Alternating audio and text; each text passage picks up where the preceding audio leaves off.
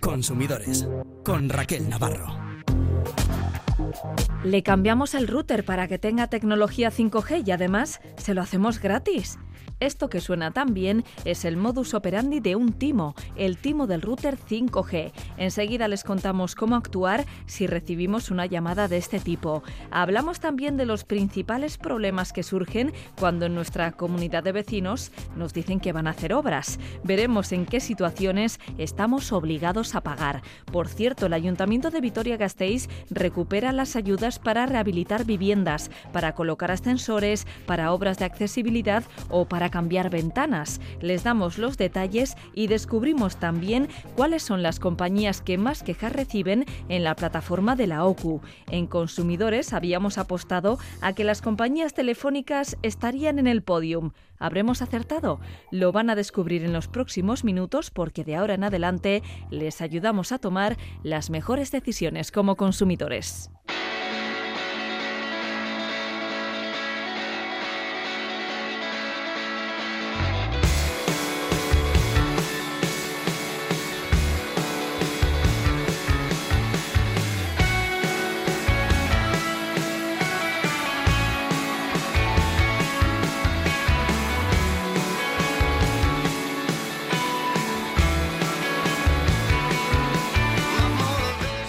Tenemos a Kepa Loizaga, delegado de OCU en Euskadi, en un congreso sobre el derecho al olvido oncológico. Kepa, ¿qué tal? Hola Raquel, muy bien. Bueno, es un congreso de la Asociación de, Euskadi contra el Cáncer. Lo que pasa que nosotros, como Asociación de Consumidores, vamos a defender ese derecho al olvido oncológico que básicamente para la gente que no entiende, estamos hablando de oncología, estamos hablando de cáncer, ¿no? Hasta hace pues un año, cuando nosotros íbamos a pedir bien un préstamo hipotecario o íbamos a contratar bien un, seguro, lo que nos hacían era previamente pues un, cuestionario médico para ver el riesgo que podíamos tener y valorar si nos daban el préstamo o si nos daban el seguro.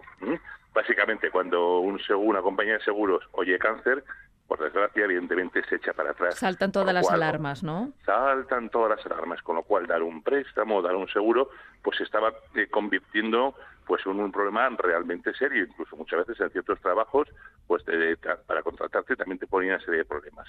Pues mira, desde Europa ya se ha promovido y ya se, se aprobó en, en junio del año, el año pasado, ya se ha trasladado a la legislación estatal, básicamente se modifican una serie de, artículos que vienen a decir que cuando han transcurrido cinco años desde, desde el final de un tratamiento radical en el que, imagínate, yo no he tenido ninguna, ninguna recaída, entre comillas, de cara a los seguros, a los préstamos, se da por entendido que yo no tengo cáncer. Es más, no tengo ni obligación de decir que he tenido cáncer a la hora de contratar un seguro. Es un paso muy importante porque os encontrabais, me imagino, ¿no? Con casos de consumidores que se acercaban hasta la Organización de Consumidores y Usuarios para quejarse de ese trato discriminatorio que sufrían por haber estado enfermos. Es que bastante discriminación es, tener la enfermedad, pero bueno, aquella gente que ya la había superado, ya la había superado con cinco años sin ningún tener ningún tipo de recaída, pues ¿por, ¿por qué a la hora de contratar un seguro de vida o, contratar un préstamo hipotecario, le tienen que preguntar. Porque, tiene que seguir constando, además. Exactamente, por eso se llama derecho al olvido. Existe este derecho pues para que estas cosas pues se aparquen y no se exijan. Yo creo que es un paso, un paso muy muy positivo porque ya como digo yo, esa gente que pues que ha superado por así decir físicamente o lo, ha arrinconado el cáncer, pues que luego además social y económicamente pues también lo esté pasando y lo esté lo esté arrinconando, ¿no? Por lo cual ya no existe esa obligación, el, artículo 10 de la ley de contrato seguro, ya no existe esa obligación si él ha tenido un cáncer transcurridos cinco años desde la finalización del tratamiento eh, radical sin, sin recaída caída posterior. Y si nos hacen esa pregunta que no debería suceder, ¿podemos pues poner una queja? ¿Podemos reclamar? No, no, es que esa, esa, esa pregunta eh, se entiende nula, se entiende por no puesta, es una cláusula abusiva. No nos pueden obligar a declarar ni a ello. A ver, las compañías de seguro, lógicamente, antes de darte un préstamo, o bueno, contratar un seguro, un préstamo, quieren ver si tú vas a estar en condiciones de, asumir y de pagar el préstamo, ¿no? bueno, pues tendrán que valorar otras cuestiones y no me tienen que discriminar. Esa cláusula, si no, se puede llevar a los tribunales y si no también a la Agencia de Protección de, Datos, porque esos datos ya tienen que desaparecer y tienen, y tienen que arrinconarse. En base a vuestra larguísima experiencia en OCU, Kepa, ¿creéis que se trata diferente el cáncer que otras enfermedades? Es decir, Estábamos hablando de cómo se van dando pasos para proteger a esas personas que ya han superado un cáncer, pero si lo están sufriendo en ese momento, ¿se les trata de manera diferente que a personas que pueden ser enfermas por otras cuestiones? Pues por supuesto que por desgracia se les trata se les trata como por los años diferentes. Fíjate que aquí que hemos hemos hablado ya de que una vez que yo ya no he tenido recaídas pasadas cinco años si las tienes dentro de los cuestionarios de salud no vas a poder obviar ese dato porque si no el seguro no te va a cubrir. Si tú mientes en un cuestionario de salud, luego por ley el seguro no tiene por qué hacerse responsable de la, inexactitud de los datos falsos o de los que tú hayas ocultado, ¿no? Pero es curioso que esto lo de oncología llega ahora, pero esto ya se trató en su momento con, con el tema del, del, del SIDA. VIH, con el, sí, sí. Y con el VIH y con el SIDA. Bueno, y otras patologías, pero bueno, ahora ya se ha se ha centrado, por ejemplo, en el tema del cáncer. Cualquier tipo de cáncer, no, es, vamos, no vamos a discriminar entre unos cánceres y otros. Y eso es un paso muy, muy importante, sobre todo, te digo, para esas personas que lo están superando en lo personal y que también lo superan, pues ya también en lo social, en lo económico y en lo laboral. Bueno, pues interesante desde luego esa charla que vas a ofrecer esta mañana, pero tenemos otros temas sobre la mesa. Vamos a hablar de un timo que habéis detectado en OCU. Le habéis llamado el timo del cambio de router 5G. ¿En qué consiste? Pues mira, todos estos vamos a hablar ya de contrataciones telefónicas, ¿no? Pues bueno, todos estos comerciales que tienen que dedicarse a vender, porque su trabajo, pues hombre, una vez que se les van descubriendo sus, estratagemas, pues van poniendo nuevas, nuevas posibilidades, pues para que la gente pique, ¿no? Entonces eh, la metodología es la siguiente: a ti te llama alguien y te dice, oye, mira Raquel, que somos de tu compañía telefónica y mira, estamos ya implantando el 5G en tu zona y tienes que cambiar de router, tienes que poner un router de 5G porque si no te vas a quedar sin internet. Claro, y hoy en día que te digan que te quedas sin internet. Bueno, es de lo peor que te pueden decir. Podrás, tener la nevera vacía, pero sin Efectivamente, pero sin internet no me quedo yo. ¿Qué hay que hacer? ¿Hay que pagar un router nuevo? ¿Qué tengo que hacer? Yo hago lo que sea. Exactamente, dices, bueno, jo, pero mira, por el router vale, pues yo qué sé, ciento, entre 90 y 170 euros. Claro, tú dices, joder, eso es un dineral, no sé qué, y por qué, y todo esto. Bueno, y al final, bueno, pues el comercial, que además tienen sus maneras de, de entrar en las, en las conversaciones, y dice, bueno, pero como tú, Raquel, tienes cierta antigüedad aquí con la, con la compañía, pues mira, vamos a hacer una cosa, vamos a ponerte un ruto nuevo, gratuito, y encima, venga, va, pues poner mm, otra cosa más, otro, otra mejora, te vamos a rebajar la factura. Uy, uy, uy, ya ante este tipo de llamadas tan jugosas tenemos que desconfiar, ¿eh? Estás oyendo música dos veces, router gratis y te van a bajar la Claro, claro. Dicen, ya, pero mira, no podemos hacerlo con la compañía con la que estás, imagínate que estás con Euskaltel, y dices, pues porque no nos dejan hacer estas ofertas, pero bueno, tendríamos que hacerlo con una marca, con una marca blanca, con tal. Portabilidad al canto. Pues, exactamente, claro. Eh, portabilidad y ojo, pero tienes que estar un año con nosotros, ah. con la marca blanca. Ah, vale, pues bueno, oye, pero si me pones el router gratis y me bajar la tarifa, bueno, pues un añito se pasa sin ningún tipo de problema. Y entonces haces la contratación con esta supuesta marca blanca. Vale. Bien, perfecto. Muchas veces sin ser consciente, entiendo, ¿no? Que... no, no, claro, tú estás confiado porque te han dicho que te han llamado de tu compañía de teléfonos. Pero bueno, pues cometemos el error de fiarnos. Y entonces, ¿qué pasa? Pues que evidentemente te viene alguien que te instala un router nuevo a la mayor rapidez posible, porque una vez que te instala el router ya no hay marcha atrás. Y entonces es cuando, lo, es cuando lo descubres. Porque si tú antes de que te venga el del router, ya sabes que te las hemos contado muchas veces que hay un plato de asistimiento de 14 días. dices, oye, oye, que no, que no vengas, que no, que me quedo con la que estaba. Pues entonces puedes echarlo atrás. Pero si ya te han puesto el router, ya no hay marcha atrás. ¿Quién está detrás de este engaño? Pues entre comillas, pues bastantes compañías. Todo eso lo promueven los comerciales, porque al final viven de vender, de cambiar contratos, viven de todo ello. Pero no echemos solo la, culpa, por así decir, a los comerciales. ¿eh? Pues porque las empresas que, subcontratan a estos comerciales son conscientes de lo que están haciendo, de las técnicas que están utilizando. Por supuesto. Con lo cual se están, amparando, son igual de culpables que ellos, ¿no? Entonces, pues bueno, con esta picaresca, pues hay mucha gente que, que pica. Sobre todo, pues gente pues un poco pues un poco mayor. Oye, si es mi compañía me ha llamado, me vienen, me instalan, no sé qué. Pero claro, el problema es que tú te vas a esa segunda compañía y a lo mejor tenías una permanencia con la primera. Y cataplón, multa de la primera. Te va a exigir el cumplimiento de la permanencia. O sea que nos tiene que quedar muy claro que no tenemos que cambiar el router por uno 5G y que en ningún momento nos van a cortar el servicio si no cambiamos de router. No es necesario pasarse a un router 5G. No es necesario. Y otra cosa muy clara con el tema de la telefonía, si nos van a cambiar eh, pues el tipo de tarifa, nos tienen que avisar por escrito con 30 días de antelación. Entonces, pues eh, aquí que tendrían que hacer, a mí, vamos, pues tú suponte que es cierto lo del router, no lo tendrían que hacer por escrito con 30 días de antelación. No por teléfono, porque claro, aquí te, te endulzan los oídos por teléfono y te hacen la contratación por teléfono con lo cual tú no sabes si es cierto no. Si no, la respuesta es muy sencilla. Oiga, pues mire, me lo voy a pensar. Eh, ya que ya que es usted mi compañía, o presuntamente, me lo manda por escrito a mi buzón, que seguro que tiene mi dirección. Y seguro que no llega, ¿eh? A mí no me suelen llegar cuando contesto así. Oh, que somos eh, su compañía eléctrica. Oye, pues joder, pues ya que tenéis mis datos, me lo dejáis en el buzón. Nunca llega esa carta. Nunca llega esa carta. Nos tiene que quedar muy claro lo que comentabas antes, que para que tenemos derecho a desistimiento, si contratamos algo por teléfono o por internet, cualquier servicio, tenemos 14 días naturales para poder dar marcha atrás. Pero ojo, si ya han venido a casa, si ya nos han instalado algo, ahí ya perdemos ese derecho, ¿no? Exactamente, porque por la instalación del router, si yo quiero echar atrás, me van a meter también un supapo económico elegante. Se entiende que ahí ya se ha puesto en marcha el contrato y ahí ya no hay tu tía. exactamente, así que cuida con esta picaresca. No hay obligación de cambiarse. Y si nos quieren hacer una, propuesta de estas, mira, lo más sencillo es que nos lo hagan por escrito y así no hay ningún tipo de problemas. Pero bueno, son las picarescas, las nuevas técnicas que utilizan los los, los comerciales eh, telefónicos. Cada vez son técnicas más agresivas, ¿eh?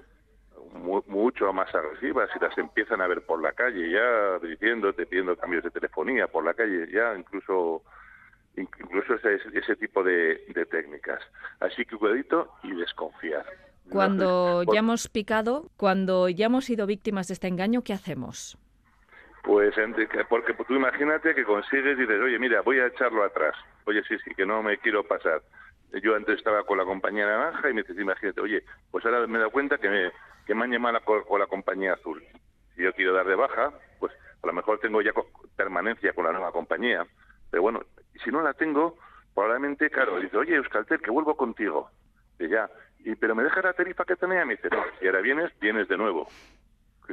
Incluso a lo mejor puedo salir perjudicado económicamente. Sí, ¿Mm? sí, has perdido todos tus beneficios, ¿no? Cuidado con esos cambios, esas portabilidades de una compañía a otra, que a veces pues pues cuestan cuestan dinero. Cuidado con este timo, el timo del cambio de router 5G.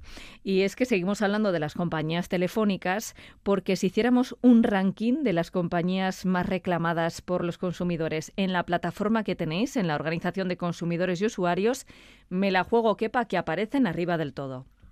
Bueno, que no te quepa duda. La, la pole position, la primera plaza es para Vodafone. Vodafone lleva lleva años siendo la compañía pues que con la que más reclamaciones.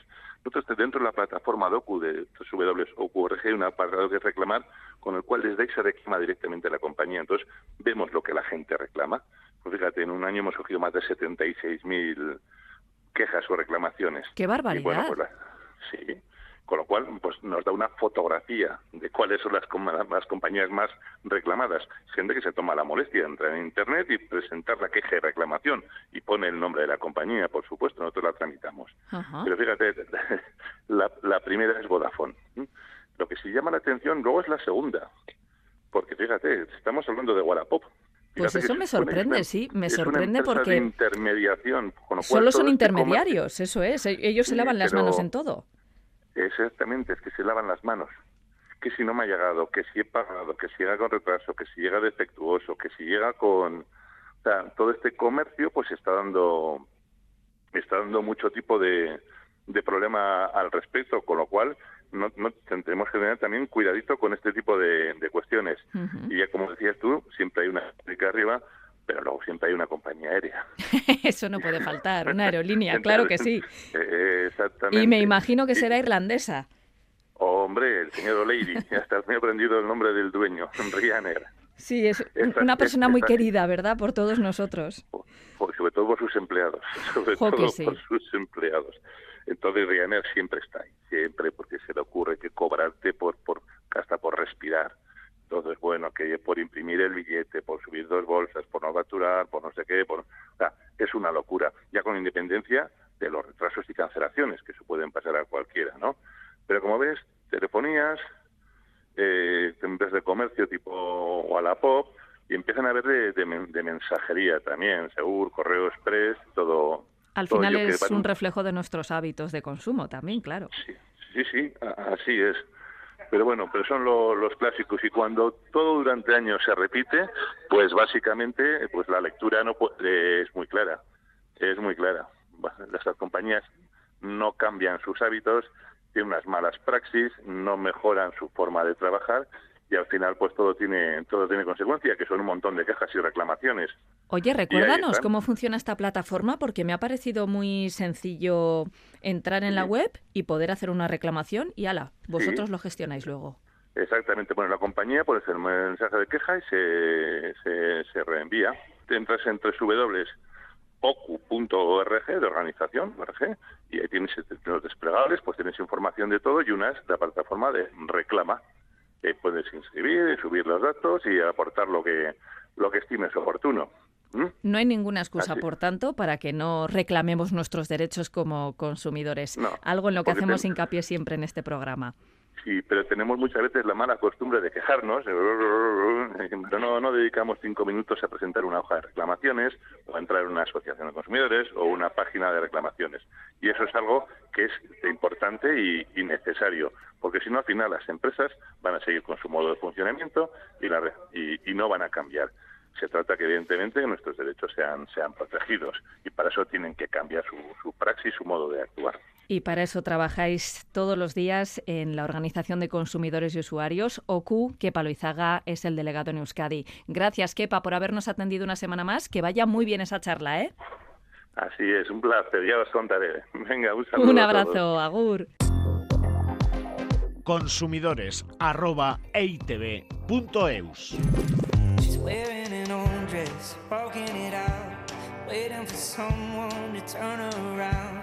she won't believe you when you fall down on your knees. She fell asleep listening to my friends talking on and on about En nuestro bloque de vecinos han decidido hacer obras. ¿Tenemos que pagar sí o sí? ¿Estamos obligados? Enseguida vamos a responder a esta y a otras preguntas porque la Asociación de Consumidores de Navarra, Irache, recibió el último año más de 2.600 consultas sobre comunidades de vecinos. Alberto Lazcoz es el responsable de comunicación de Irache. ¿Qué tal, Alberto? Muy buenas, ¿qué tal? O sea que se acerca mucho a Irache con este tipo de dudas, ¿no? Sí, Sí, la verdad es que hay muchas dudas ¿eh? entre la gente, pues muchas veces, como tú dices, pues no saben cómo moverse, qué es lo que tienen que hacer para, pues para muchas cuestiones que, que bueno, que afectan a, ellos y a los demás vecinos, a la, a la comunidad. Y, sí, acuden mucho, pues sobre todo para, para buscar un poco de orientación, ¿eh? de que les digamos qué es lo que tienen que hacer, qué pasos o, o qué se exige, ¿no? Para, para cada cuestión. La tranquilidad se rompe en el momento en el que mm, hay una reunión de vecinos o te llega una carta y te dicen vamos a hacer obras. Sí, como tú dices, las obras pues son las, las grandes protagonistas muchas veces de estas dudas que tiene la gente, especialmente, especialmente en los últimos tiempos las que tienen que ver con, con la eficiencia energética, con obras eh, pues para reformar el edificio, aislarlo mejor, eh, la fachada, la envolvente, eh, para hacerla para hacer un edificio mm, más eficiente eh, energéticamente hablando, es decir, que gaste menos, que aproveche mejor la energía. Eh, bueno, pues estas obras son de lo, de lo que más estamos viendo. ¿Por qué? Porque, bueno, evidentemente es un tema que va más. Eh, las administraciones están dando ayudas y la gente, pues bueno, quiere saber qué es lo que, lo que tiene que hacer para empezar para, para plantearlo cómo, cómo deberían hacerlo. Desde luego suena muy bien, ¿no? Y además mm. es algo en lo que tenemos que ir avanzando, ¿no? En que nuestras casas sean cada vez más eficientes porque también nos va a suponer un ahorro. Eso es, eh, como te digo, se está impulsando, es, todos lo oímos, ¿no? En todo, bueno, pues en, todas las noticias, que cada vez tiene más presencia la eficiencia energética en todos los aspectos y también, en, evidentemente, en los, en los edificios, en las casas en las que vivimos. Entonces, la gente, pues, se está apoyando desde las administraciones este tipo de obras para hacerlas más eficientes y la gente quiere saber qué tienen que hacer. Entonces, pues eh, depende, pero como te digo, lo primero que hay que hacer es aprobarlas en una junta de propietarios, ¿eh? en una junta de vecinos. Eh, tendrían en una junta bien ordinaria o bien extraordinaria, si se quiere convocar, se tendría que plantear y habría que votar si, si los vecinos eh, quieren o no. Si, en concreto, para, para la envolvente, una obra sobre la envolvente, envolvente se exigiría eh, una mayoría en principio para que para poder echarla a andar ¿eh? bueno habría que ver. Luego no todos eh, habría que ver si todos estarían obligados de qué manera pero en principio se exigiría una mayoría. Pero luego hay otro tipo de obras también que tienen que ver con la energía que también nos sonará mucho que son los paneles solares sí. que muchos mucha gente lo coloca en su casa unifamiliar en su casa eh, en el campo y también se pueden colocar en las comunidades, en, las, en los edificios residenciales en los que viven muchas personas. Y también nos están llegando dudas sobre esta cuestión, ¿eh? porque al final, bueno, pues de qué se trata de poner unos paneles solares que eh, nos ayudan, son eh, más sostenibles, ¿no? Y además nos ayudan a ahorrar dinero en la energía que gastamos en casa. Entonces, en este caso, pues bueno, no son mayorías fáciles, pero habría que hacer igual. Habría que aprobarlo en una junta de vecinos aunque aquí las mayorías serían probablemente diferentes. Eh... Vale, o sea que depende de cada obra, hay que mm. conseguir un número de votos favorables que es mayor o menor, ¿no? Depende de cuál sea la intervención. incluso, incluso más complicado a veces, porque si los paneles solares fuesen para solo para un aprovechamiento de cada vivienda particular dentro de la casa, pues exigiría una mayoría y si en cambio esos paneles solares servirían para eh, costear la energía que gasta el edificio eh, en, los, en los servicios comunes, pues probablemente se exigiría otra mayoría diferente. Es decir, como se ve, no son cuestiones fáciles, ¿eh? no son cuestiones fáciles y por eso la gente es normal que venga aquí a, preguntarnos a nosotros. ¿eh? Sí, sobre todo si eres el vecino díscolo, podríamos decir, que no quieres participar en ese tipo de obras, pues porque no te parece que sea atractivo o porque no puedes pagarlo, ojo. Exactamente, y de hecho vienen en las dos caras. Viene la gente que quiere saber cómo puede impulsar una obra de, pues de estas características que hemos hablado, pero también viene gente para preguntar si está obligada a pagar o puede negarse, efectivamente, porque las situaciones son diferentes. Entonces, mm, pues eh, cada uno te plantea su situación. Nosotros lo que le explicamos es, en cada caso, en función de, qué obra sea, pues qué, necesita, qué, necesitarían para poder echar adelante la obra, para poder empezarla y también si está obligado o no a, a participar en ella, porque no siempre todos los vecinos están obligados. Depende de cada obra y de las mayorías que se exijan y otro tipo de cuestiones. En reformar la fachada, colocar ascensor o una rampa, este tipo de obras creo que serán las más comunes, ¿verdad, Alberto? Y las que más quebraderos de cabeza nos pueden dar, ¿no? Sí, como hablábamos un poco ahora, las, las de aprovechamiento energético, ya sean paneles, reforma envolvente, pero también, como tú decías ahora, el tema de la accesibilidad. ¿eh? Se le ha dado mucha importancia en los últimos años, ya unos años atrás llevamos, que se han intentado pues facilitar este tipo de obras para que la gente mayor o discapacitados pues eh, no tengan problemas de accesibilidad en sus viviendas. Entonces se dijo, bueno, si hay vecinos de más de 70 años o vecinos discapacitados, estas obras eh, hay que hacerlas, ¿eh? hay que hacerlas. las de accesibilidad únicamente. Las de accesibilidad, poner una rampa, eh, salvar unas escaleras, este tipo de... Habría que hacerlas. ¿Hay que hacerlas si, lo solicita la Junta de Vecinos o hay que hacerlas obligatoriamente todos los bloques de vecinos? Pues mira, en concreto, lo tendría que solicitar algún vecino como te digo, que, que tenga más de 70 años o algún vecino con discapacidad y en este sentido serían obligatorias, según dice la ley, siempre que el coste para todos los vecinos, para cada uno de los vecinos, no superase eh, las cuotas que pagamos, las cuotas que pagamos eh, de comunidad, de comunidad, que no superasen las cuotas de un año. Vale. ¿Eh?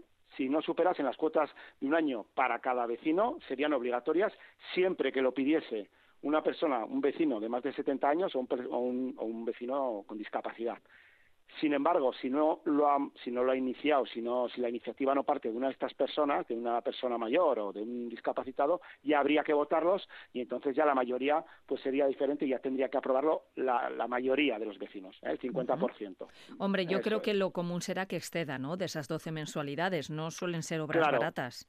Claro, eh, y luego ya ahí yo ya no voy a entrar, pero claro, siempre entra la picaresca. Si tú, eh, depende en cuántos años plantes el pago de la, de la obra, a ver si mm. entonces vas a conseguir. Bueno, aquí se ven cosas, pues que ya sabes, eh, regatear un poco, ¿no? Cada uno en función de, sus intereses y bueno, vemos un poco de todo. Efectivamente, eh, entonces depende en cuántos años, pues puede variar el coste que supone, claro, para para los vecinos. Que recibamos ayudas también nos obliga o no. ¿Tiene algo que ver que vayamos a recibir algún tipo de ayuda?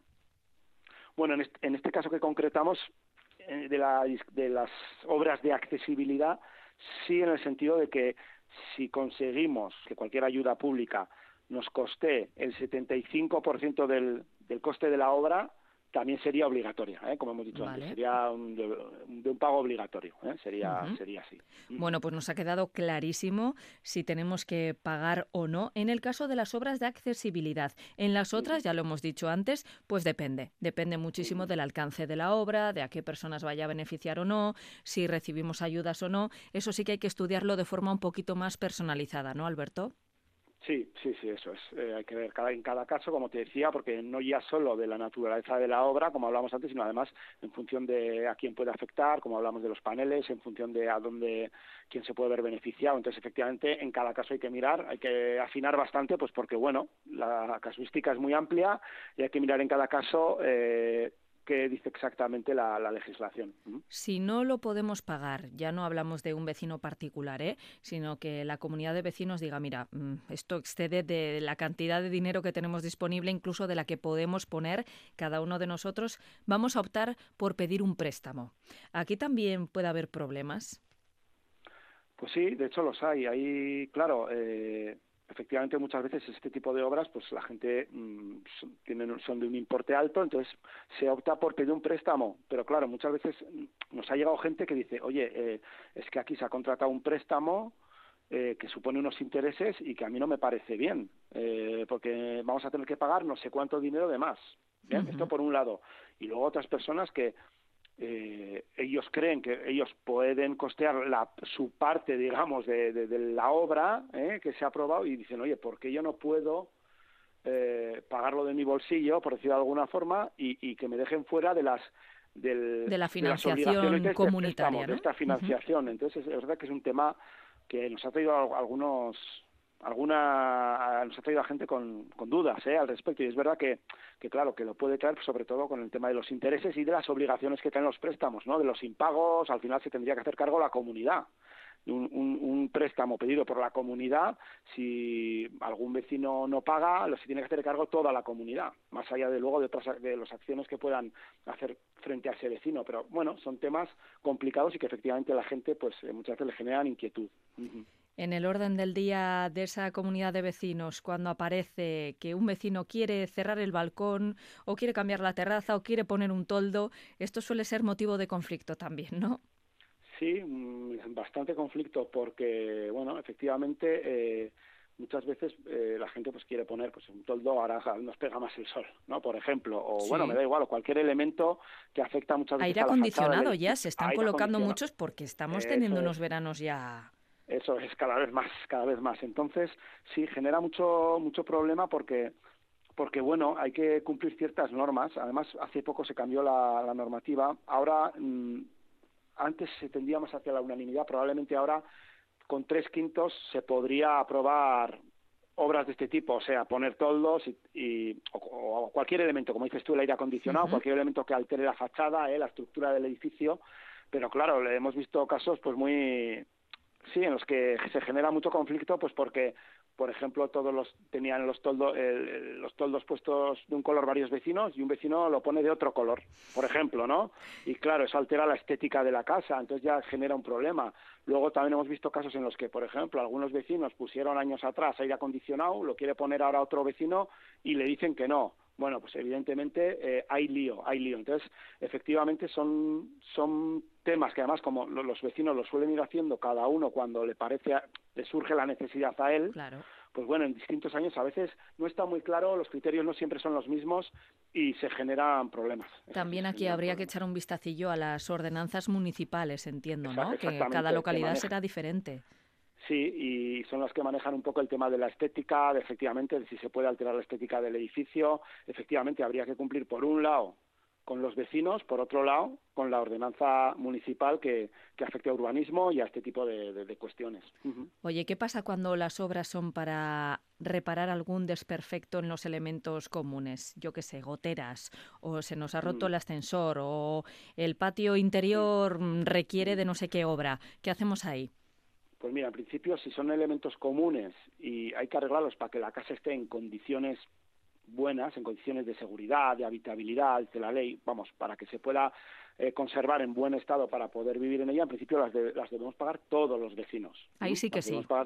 sí, sí, sí, ya te digo, si es un elemento común y que y hay que es necesario repararlo para que la, el edificio se mantenga en condiciones de habitabilidad, tenemos que pagarlo todos los vecinos. Es así. Ahora, el problema empieza siempre muchas veces cuando es un elemento común, pero que lo utiliza solo o le afecta solo, o que el problema le afecta solo a algún vecino. Es decir, pongamos, por explicarlo de alguna forma sencilla, el tejado. Falla algo en el, en el tejado del edificio y, le, y hay una gotera que le afecta al edificio, al del octavo B. Eh, lo plantea, eh, te imaginas que es una obra que, que, tiene coste, y entonces, ¿qué pasa? A los demás, como no les cae el agua, muchas veces dicen, oye, que se lo, que lo pague él. Claro. Claro. Suele haber, en estas cosas suele haber, pues también estos problemas que la gente, cuando no le, si no le afecta a él, muchas veces no, no entiende que aunque a veces no te afecte a ti, es algo que es de todo el edificio y que por tanto la responsabilidad es, es de todos. De igual forma pasa con patios comunes, estos patios interiores que a veces a veces solo algunos vecinos tienen acceso a él, pero sin embargo es un elemento común. Por tanto, mantenerlo eh, sería un poco obligación de todos. ¿eh? bueno, pues son cuestiones que, que generan confusión y a veces pues, pues conflictividad, claro. Aquí solemos hablar de cuestiones relacionadas con el consumo. Quizá esto excede, pero no sé si a Irache también se acercan por molestias con los vecinos. Este es el gran melón, ¿no? Cuando tu vecino, bueno, pues no te deja descansar o está todo el día arrastrando muebles, yo de verdad eh, necesito que alguien me explique qué hacen los vecinos con los muebles para adelante y para atrás por las noches, porque debe de ser algo común. Efectivamente, eh, no sé si es consumo o no, porque el concepto es muy amplio, pero efectivamente viene gente, viene gente para contarnos que su vecino, pues como tú dices, mueve muebles a la noche o pone la música a tope o son jóvenes y tienen fiestas hasta altas horas, como se suele decir, o a veces pues le dan a la, pues no sé cómo decirte, al taladro, o también por ejemplo con, el, con los perros, a veces con los animales, fundamentalmente perros, también hay... Que les dejan solos y no paran de ladrar y este tipo de cosas. Gente que tiene miedo, suele venir gente para estas cosas, ahora ahí eso sí suele ser cuestión de, en cuanto a las molestias de los vecinos, vamos, abogamos porque se intenten solucionar de una forma amistosa. no, siempre, ¿no? siempre se puede, ¿eh? pero, pero nosotros intentamos, luego ya pues hay otras vías que es, bueno, darlo a conocer a la, a la comunidad, ¿eh? a la Junta, digamos, a partir de ahí requerirle que cese en, en, su, pues en estas prácticas molestas, bueno, y en un momento dado, en el, en el punto máximo se puede incluso llegar a, por vía judicial a, que le obliguen a cesar en, en, ese, en esa actividad. Pero bueno, estoy llegando muy lejos, estoy llegando muy lejos. el otro día leí, Alberto, una cosa curiosa que no sé si algún oyente igual se siente reflejado, y es que mm, hay veces que escuchamos en casa rebotar canicas en el techo. No sé si alguna vez te ha ocurrido en alguna vivienda que has tenido, pero dices, ¿quién está tirando canicas? Bueno, pues hace poco leí que esto tiene una explicación, una explicación científica, y es que esto ocurre cuando alguien cierra un grifo de de golpe.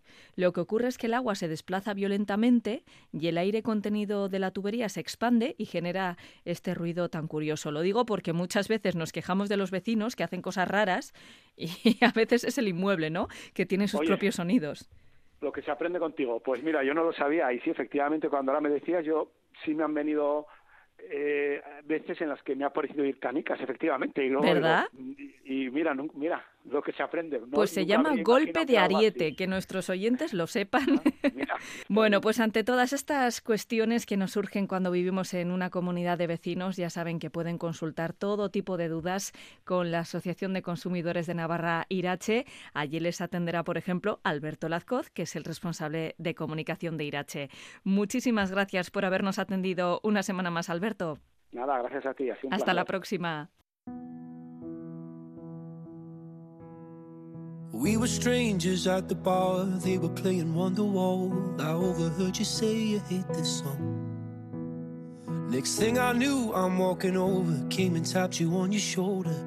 Hablando de obras en comunidades de vecinos, atentos a esta información si residen en Vitoria-Gasteiz, porque el Ayuntamiento de la capital alavesa va a recuperar las ayudas para rehabilitar viviendas y las pueden solicitar tanto los dueños de una vivienda como las comunidades de propietarios. Hacía cinco años que no se otorgaban estas ayudas, ahora se recuperan con una cuantía de 4 millones de euros para este 2024 y para 2025. Se acaban de aprobar y se podrán pedir desde que se publiquen en el BOTA, algo que ocurrirá en los próximos días, así que estén atentos porque se concederán por orden de presentación.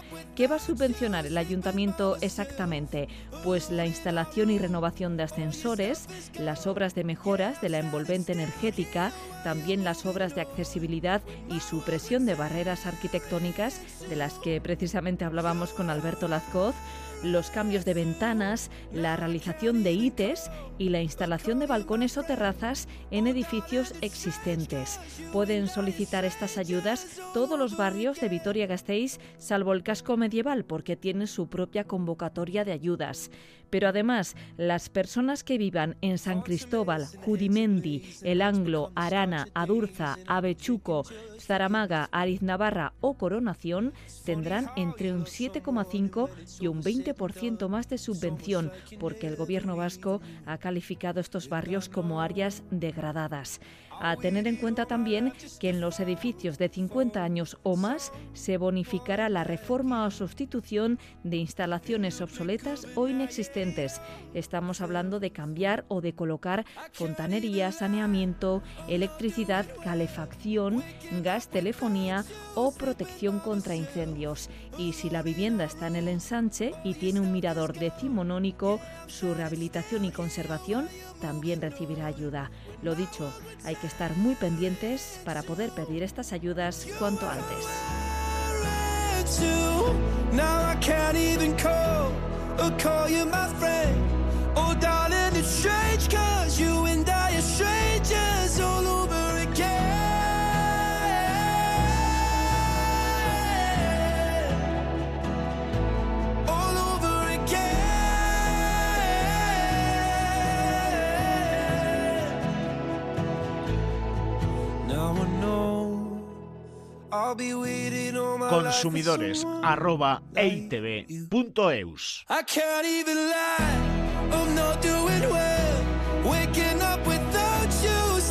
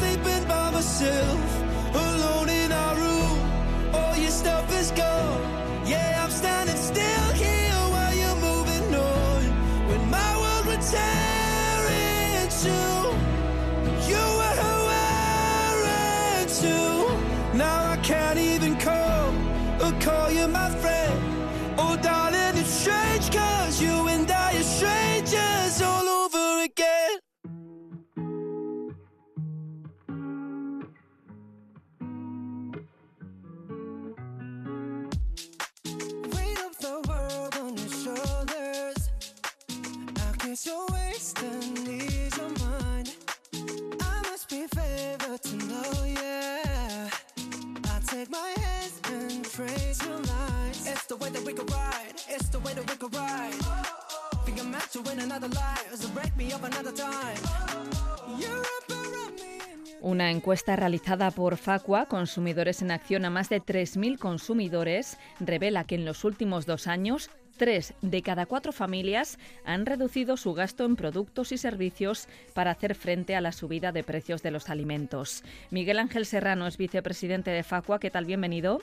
Hola, ¿qué tal? Está empeorando nuestra dieta porque compramos menos, de peor calidad. ¿Qué es lo que habéis detectado vosotros en esta encuesta, en este estudio?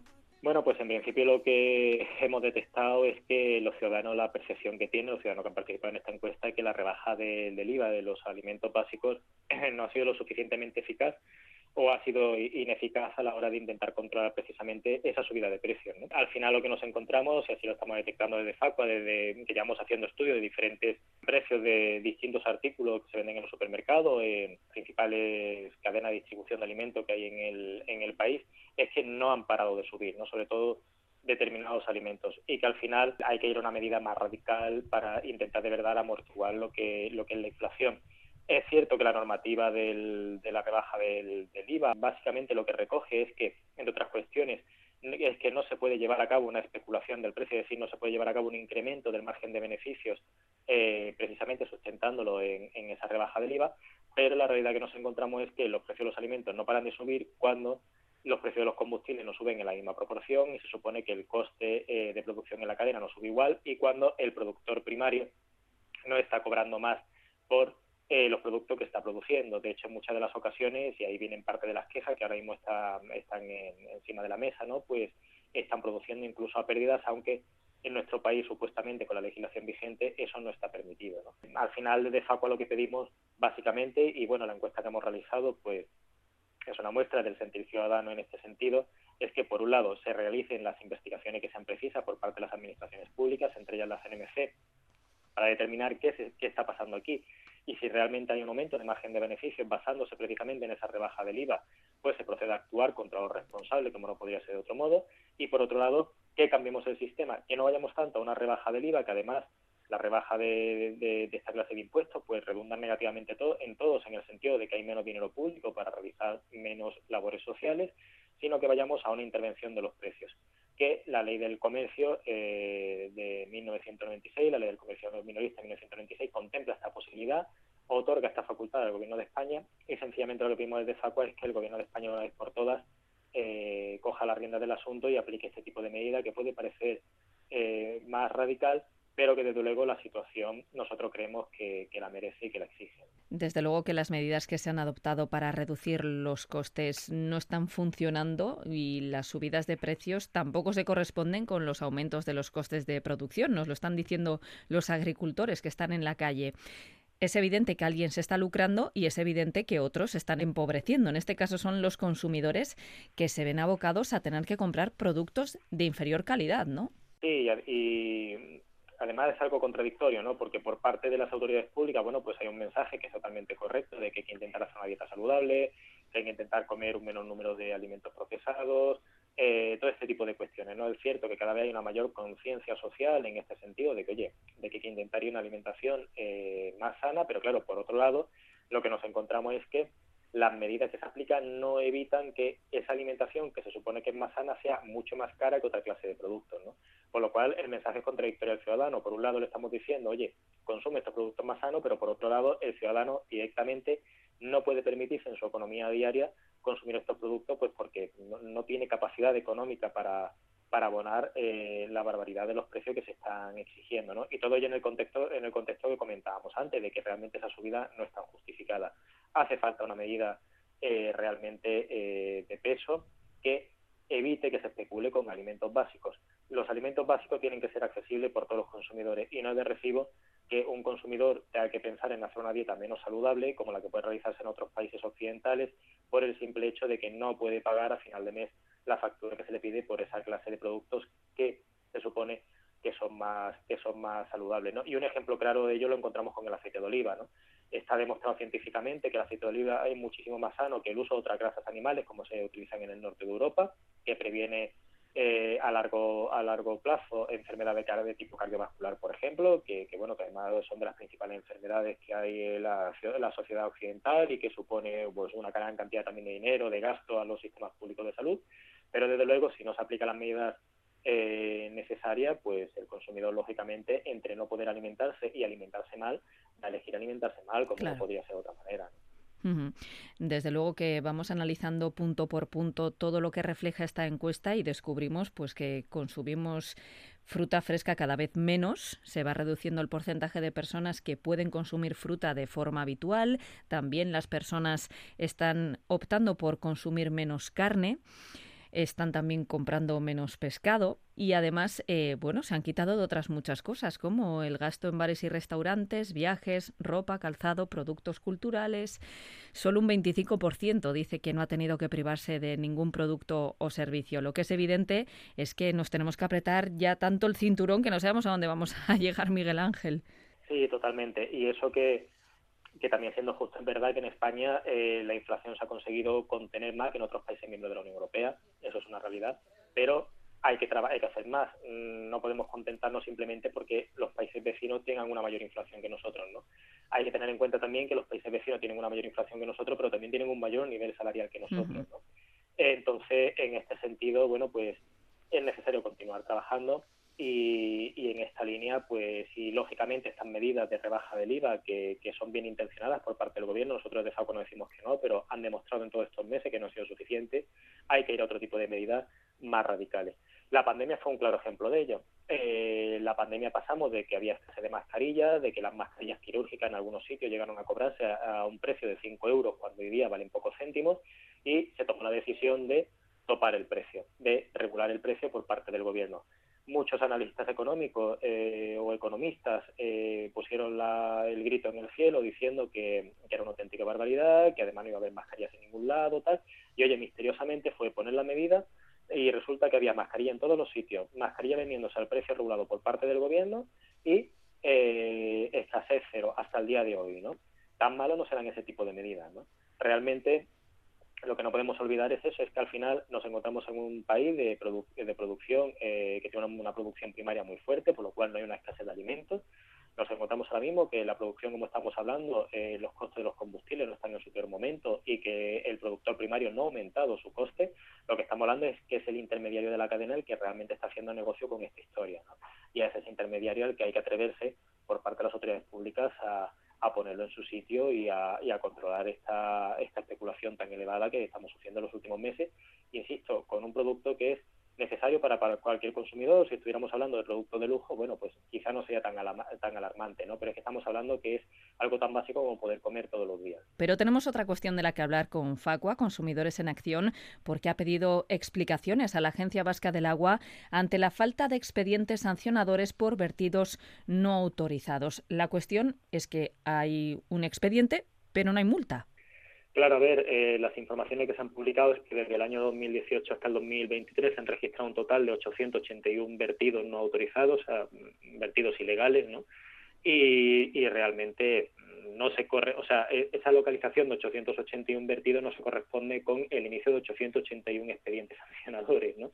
Y claro, lo que lo que nos sorprende de FACO es decir, oye, si la administración realmente tiene conocimiento de esta cantidad de vertidos ilegales que dañan al medio ambiente y por ende nos dañan a todos, porque al final, bueno, pues el medio ambiente afecta a todos los ciudadanos que, que residen en, en, la región eh, que se encuentra precisamente perjudicada por esta clase de prácticas, cómo es que la Administración no ha pedido responsabilidad de cómo es que la Administración no ha procedido a imponer las multas correspondientes, ¿no? Eh, no solamente, evidentemente, pues porque un, un hecho de este tipo eh, debe ser castigado de alguna forma por parte de la administración pública, sino también incluso, oye, ¿por qué no?, para intentar recaudar parte del dinero que pudiera, que pudiera precisamente eh, ser empleado en resarcir el daño que al medio ambiente puedan haber causado pues, estos irresponsables que hayan, que hayan provocado estos vertidos ilegales. ¿no? Y la sorpresa que nos encontramos desde Facos Cadi es que eh, no se ha realizado prácticamente la apertura de ningún expediente sancionador, o al menos eso indica los medios de comunicación que han tenido acceso a esta información. Por ello, desde Facos Cádiz nos hemos dirigido a, la Administración Pública, nos hemos dirigido al Gobierno vasco para preguntar qué es lo que ha pasado y para exigir que, oye, que si realmente se tiene constancia de que hay más de 800 partidos ilegales, que se procedan a realizar todas las investigaciones necesarias para intentar eh, pillar, si me permitís la expresión, a los, a los culpables de esos partidos ilegales y pedirle la responsabilidad de, pues, como la que pueda haber cometido cualquier ciudadano cuando cometa algún tipo de ilicitud, de ilegalidad. Miguel Ángel Serrano, vicepresidente de Facua, Consumidores en Acción, gracias por atendernos una semana más. Muchas gracias a vosotros, un saludo. Un abrazo.